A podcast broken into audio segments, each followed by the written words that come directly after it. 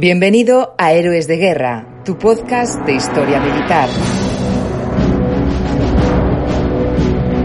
Prepárate para viajar en el tiempo y revivir los principales conflictos bélicos del siglo XX de la mano de José Antonio Márquez Periano y Daniel Ortega. En marcha.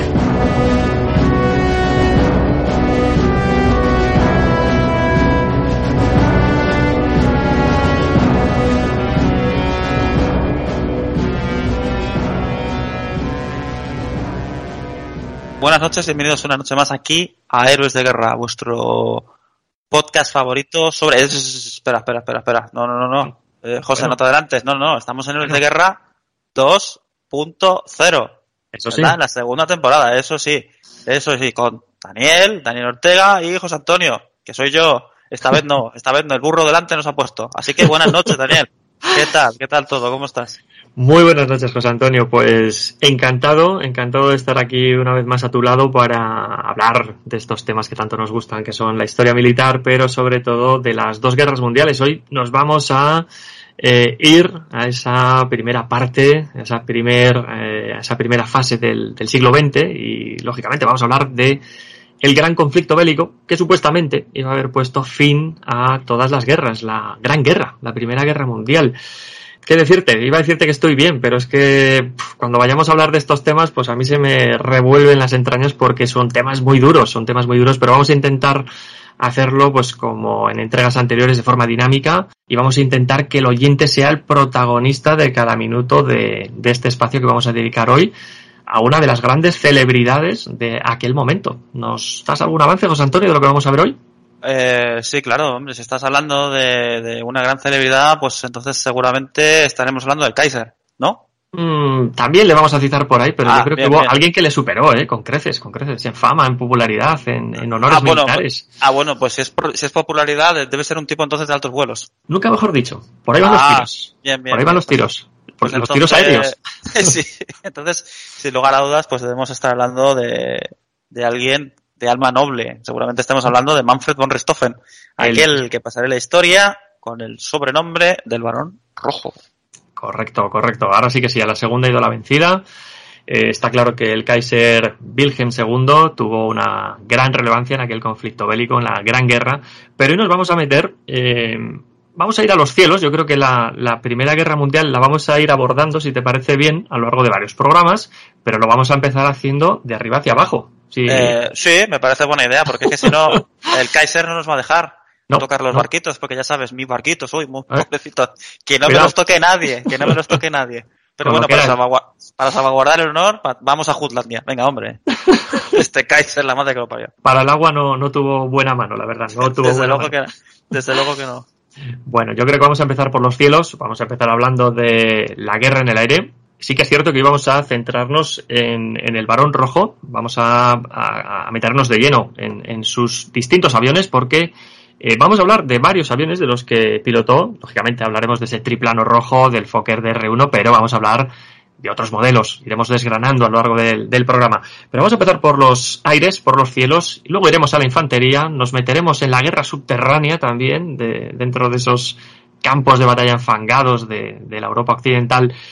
También iremos a la superficie del agua y, por supuesto, hablaremos también, cuando se tercie la ocasión, de los submarinos. Pero hoy, José Antonio, vamos a hablar del, del varón rojo y de algunos de sus camaradas, eh, de Yasta, de Jax Guevara, es decir, de su escuadrilla, de su ala de combate, pero también vamos a hablar de algunos de sus más férreos enemigos, ¿verdad?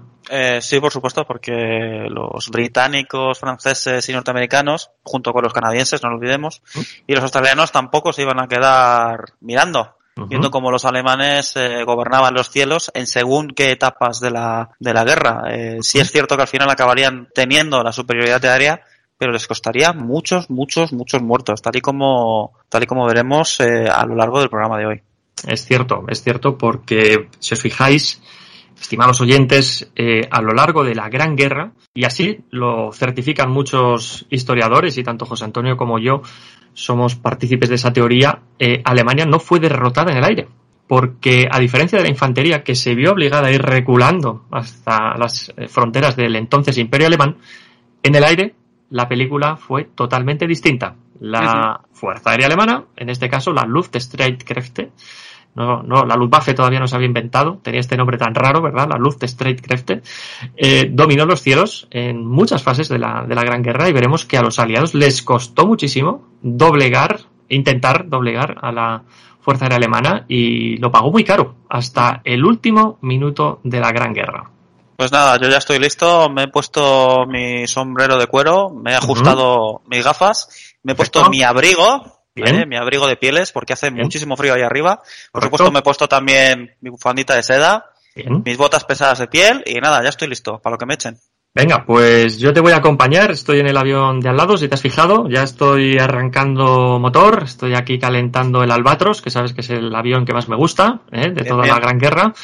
También estoy con, a ver, me voy a colocar el, ese casco de cuero, las gafas. Ah, eh, eh, oye, ¿por qué, ¿por qué has pintado tu avión de amarillo piolín, macho? El mío, el mío color naranja butano, ¿no, no te gusta más? es que el, amarillo puede despistar mucho allí en el aire, ¿eh? con esos reflejos del sol. Yo ya sabes que soy muy piloto de corte defensivo, me gusta proteger a los demás y bueno, a veces deslumbra, ¿eh? Con los brillos y, me gusta. El tuyo es muy llamativo, ¿eh? No, sí, sí.